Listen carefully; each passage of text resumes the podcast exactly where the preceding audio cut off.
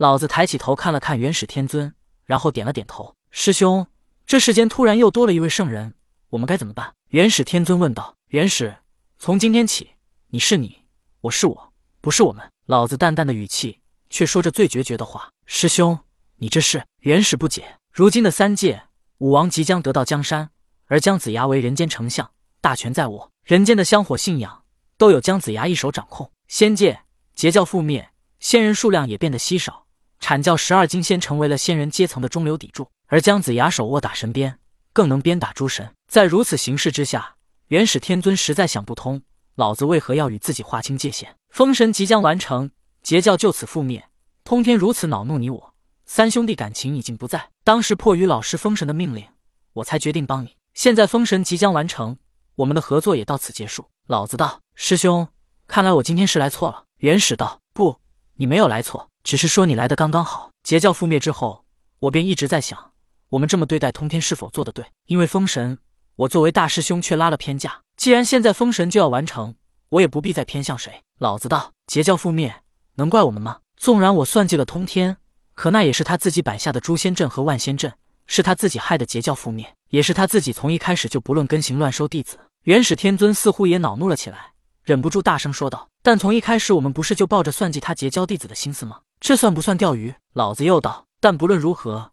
诛仙阵和万仙阵都是他自己摆下的，与我们无关。顿了顿，元始又说道：“事情已经发生，师兄何必纠结于过去？如今这三界形势，师兄还看不明白吗？你我联手，掌控三界，架空昊天与金母，让我们成为三界的无冕之王。”元始天尊雄心满满的说道：“但那个不可掌控的圣人该怎么办？他如果只隐藏在暗处呢？”老子反问元始道：“通过对那陌生的圣人短暂的接触。”让元始天尊发现这圣人做事有些无耻，太过不要脸皮。当初通天是因为太过要脸，所以才会发怒，才会摆下诛仙阵和万仙阵。但那个圣人根本不露面，抢走了三妖的灵魂，转身就逃。一个圣人如此的隐藏在暗处，元始天尊不担心自己。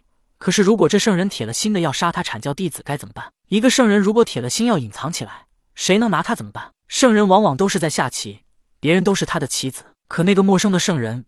却甘愿去当棋子，那这棋还怎么下？这棋盘之上还不是他说了算？他想吃几个棋子就吃几个棋子。我会等，等到他隐藏不住，自己暴露。元始天尊道：“我的意思也跟你说的明白，从今起，你做什么都可以，也别再像当初一样，故意逼我下山帮你去抓三霄。虽然三霄对我不敬，但以大欺小，终归是落了下乘。”老子道：“好吧，师兄，我这就告辞了。”元始道：“元始转身欲走。”可他突然间仿佛想到了什么，又转身对老子说道：“师兄，当时为了破诛仙阵，我们不得已联合了西方教二位教主，但他们太过无耻，直接渡走了我东方截教的三千红尘客。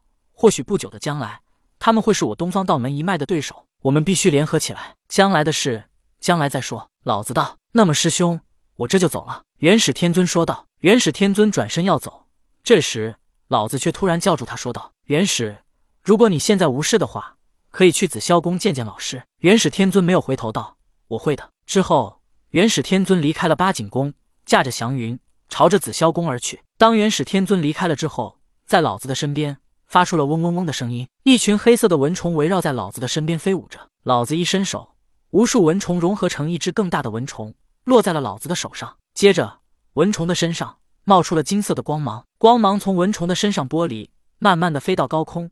直到凝聚成一座三品莲台，这蚊虫正是当日在万仙阵内把龟灵圣母吸成了空壳的那一只。把龟灵圣母吸成空壳之后，蚊虫又把接引道人西方教的十二品莲台吸食了三品。老子拖着蚊虫的手轻轻的抖了抖，蚊虫双翅一震，发出嗡嗡嗡的声音，飞了起来。在此之后，三品莲台逐渐缩小，落在了老子的手掌心。老子把三品莲台轻轻的举到自己的眼前，默默的盯着看了半晌之后，他拖着三品莲台。